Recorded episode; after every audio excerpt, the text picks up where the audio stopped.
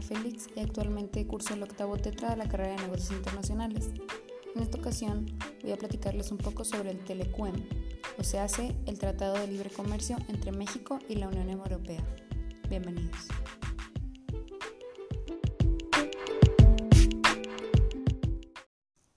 Y bien, ¿qué es el Telecuem?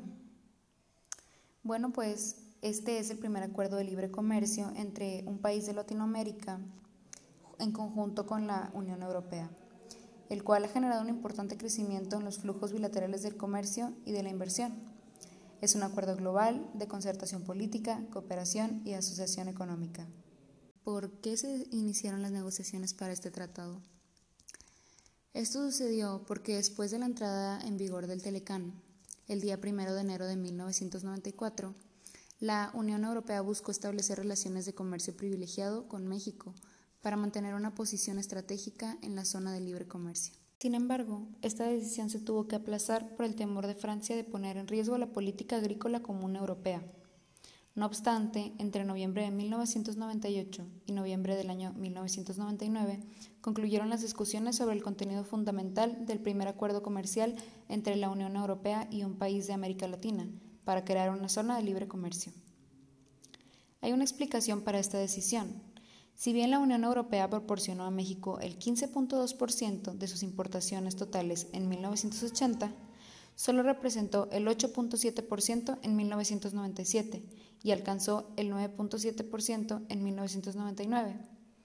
Las exportaciones de México a este, a este bloque comercial pasaron de 15.9% en 1980 a 4.6% en 1999.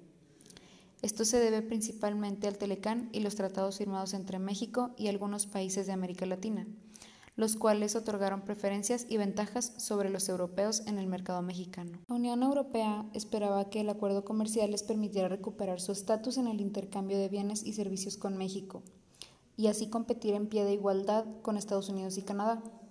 Según este acuerdo, México otorgó a la Unión Europea un sistema preferencial en un periodo de tiempo más corto que con otros socios comerciales, ya que para el año 2007 todos los productos industriales estaban exentos de aranceles.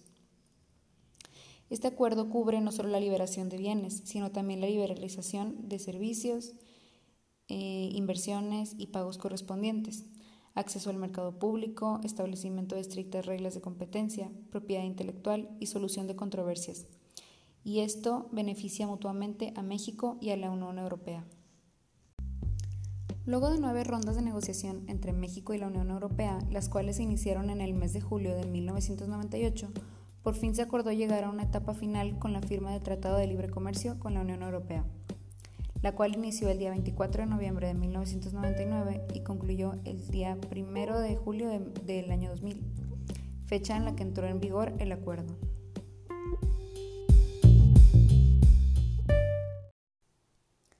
Ventajas del Tratado de Libre Comercio entre la Unión Europea y México.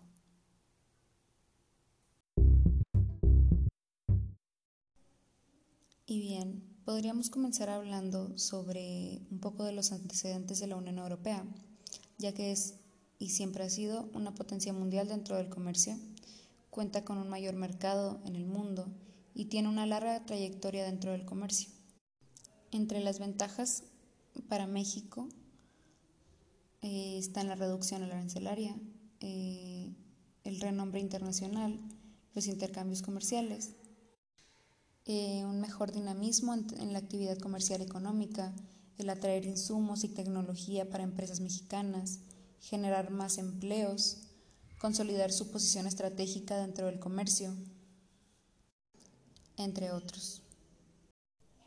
En cuanto a las ventajas que obtiene la Unión Europea con esto, están la reducción arancelaria, igualar condiciones con el Telecán, eh, también el dinamismo en los intercambios comerciales, igualar las condiciones en el mercado mexicano con respecto a las que gozaban sus competidores de América del Norte, eh, también que Europa se convirtió en un actor internacional de primer orden, su conexión con el Telecán, y una conexión indirecta con la otra potencia comercial en el mundo, que pues eh, hasta ese momento era los Estados Unidos. Como ya lo mencioné antes, el acuerdo ha tenido un impacto positivo para ambas partes, en cuanto a la expansión del comercio de bienes y servicios y de la inversión.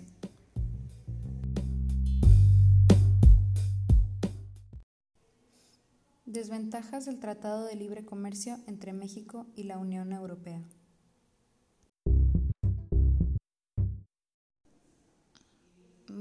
¿Y cuáles son las desventajas entonces para México en cuanto a este tratado de libre comercio? Bueno, pues las diferencias entre la estructura normativa de México y la Unión Europea este, han limitado la colocación de productos nacionales en aquella región. México exporta al viejo mundo apenas una tercera parte de lo que importa de él. Esto ocasiona que exista un desequilibrio comercial muy importante entre México y la Unión Europea. Además, este es un tratado que no le otorga tantas ventajas a México como los que le otorga la Unión Europea. El tratado llega a profundizar las desigualdades económicas, sociales, ambientales y culturales que afectaron a México con el Telecán. Hablando de desventajas más generales, entre los problemas visibles del Telecuem se menciona la posición geográfica que separa a ambos miembros, la cual representa mayores costos y tiempos para realizar las transacciones comerciales, a diferencia de otros países, lo que coloca a México en desventaja sobre entidades más cercanas que ofrezcan beneficios similares. A su vez, los procedimientos de aduanas, la falta de opciones de transporte y la tecnología austera que presenta el país mexicano no logran ser tan eficientes como el bloque europeo dejándolo por debajo de Alemania, Francia e Inglaterra, entre otros, posiblemente siendo el reflejo del lugar que ocupa dentro de los países en vías de desarrollo, y su falta de recursos para alcanzar niveles más altos como el de la Unión Europea. Por falta de financiamiento, no se invierte en cambios tecnológicos o asesoría especializada ni capacitación.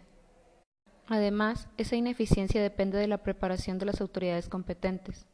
No hay suficientes especialistas técnicos dedicados al desarrollo de normas técnicas o a la participación de los comités técnicos internacionales para el desarrollo de estándares internacionales, ni tampoco en la evaluación de la conformidad del cumplimiento normativo, que buscan actualizar sus procedimientos, lo que retrasa la fluidez de los procedimientos aduanales y de las actividades comerciales comunes. Soluciona las desventajas en el Tratado de Libre Comercio entre la Unión Europea y México. Al analizar todos los aspectos sobre el tratado podemos darnos cuenta que los más beneficiados son los países miembros de la Unión Europea. Por esto sería conveniente que el gobierno mexicano actualizara los puntos establecidos en el tratado para poder buscar una ventaja en igualdad de condiciones, ya que México podría tener mayores beneficios, pero sus estrategias no son las adecuadas. Se observa que México es una nación con mucho potencial atractivo para la Unión Europea, pero debe cambiar su forma de operar en el ámbito internacional, siendo más eficiente en el intercambio comercial entre sus aliados.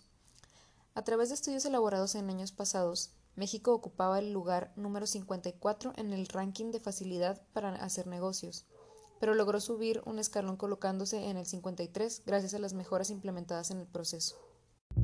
México ha mostrado crecimiento en cuanto a los procedimientos necesarios para la creación de empresas y la facilidad de entablar relaciones comerciales. Se observan mejores rankings y reducciones de tiempos.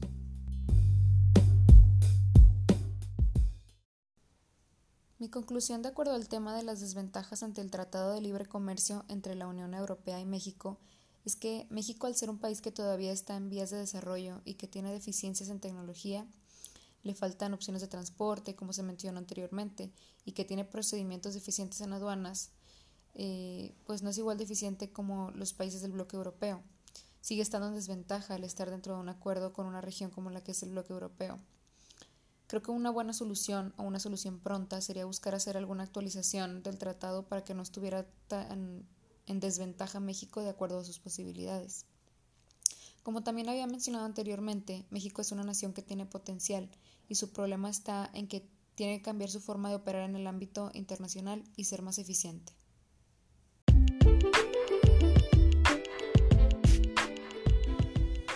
Si has llegado hasta aquí, te agradezco mucho por escuchar. Este trabajo representó para mí mucho aprendizaje y también disfruté mucho el proceso de investigación y también agradezco lo aprendido. Gracias.